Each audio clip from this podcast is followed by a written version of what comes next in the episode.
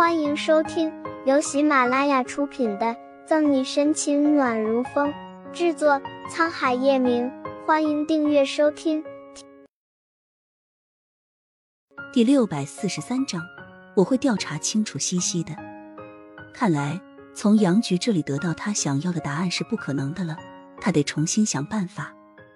望着沈西落魄的背影，杨局叹口气，坐回椅子上，疲惫的闭了闭眼。喃喃自语：“老沈，他怀疑了，你说我该不该告诉他？可是我怕，我怕他再重蹈你的覆辙。”从办公室里出来，沈西紧蹙着额头，他总觉得杨局似乎有什么事情瞒着他。小西，沈西还沉浸在自己的思绪中。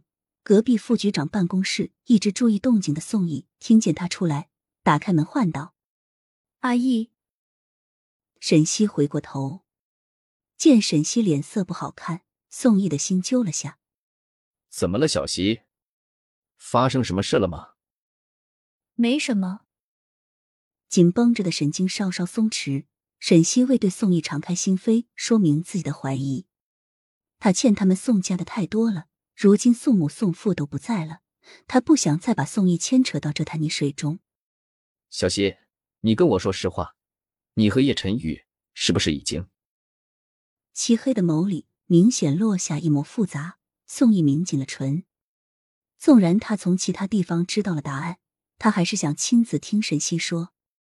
是的，沈西没有隐瞒，径直承认。想了想，又说：“阿义，我知道你的心思，但一生很短，只够爱一个人。西西是个好女孩，我能看出她对你的爱意，你可以试着去接受她。”你懂什么？孰料温润的宋毅豁然低吼。事到如今，难道你还没有一点怀疑吗？很多话积淀在宋毅的喉咙里，他想告诉沈西，又不知道从何处开口。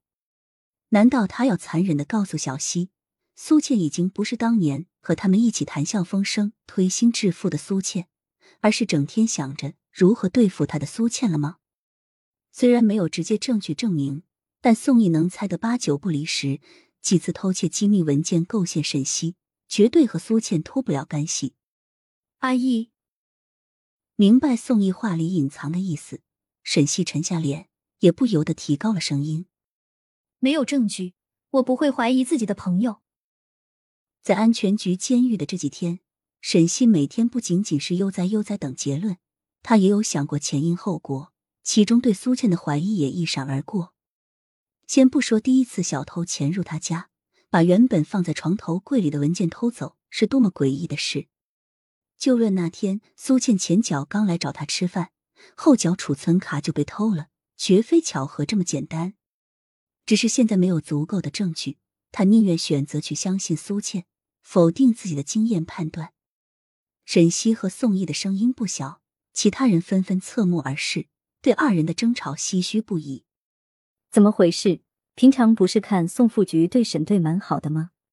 原本来找沈西汇报这几日案情的谭维压低声音问旁边的顾青：“不知道，不过看样子好像有奸情。”顾青拖着下巴，感受到周围疑惑探测的目光，宋毅也察觉到自己刚才有点过激了，便软了语气：“对不起，小西，是我没有控制好情绪。刚刚我的态度也不好。”你别放在心上。沈西深呼吸，展出笑颜，老样子的用拳头捶了下宋毅的肩。于公于私，我会调查清楚西西的，但在这之前，我们要相信他。相较于怀疑苏倩，沈西偏向相信他多一点，下意识的觉得苏倩不会害他。好。宋也像邻家大哥哥一样宠溺的摸摸沈西头发。有什么事便和我说。别一个人扛着。沈西不说，宋毅又怎么会看不出他眼底深处的愁绪？好了，你还当我是以前那个懵懵懂懂的小女孩呀？沈西故作轻松的笑笑。是啊，我们家小西已经长大了。见眉泛起涟漪，宋毅暗暗叹气。他倒是希望小西还是那个不谙世事、每天以捉弄他为乐、叫他宋大仙的小西。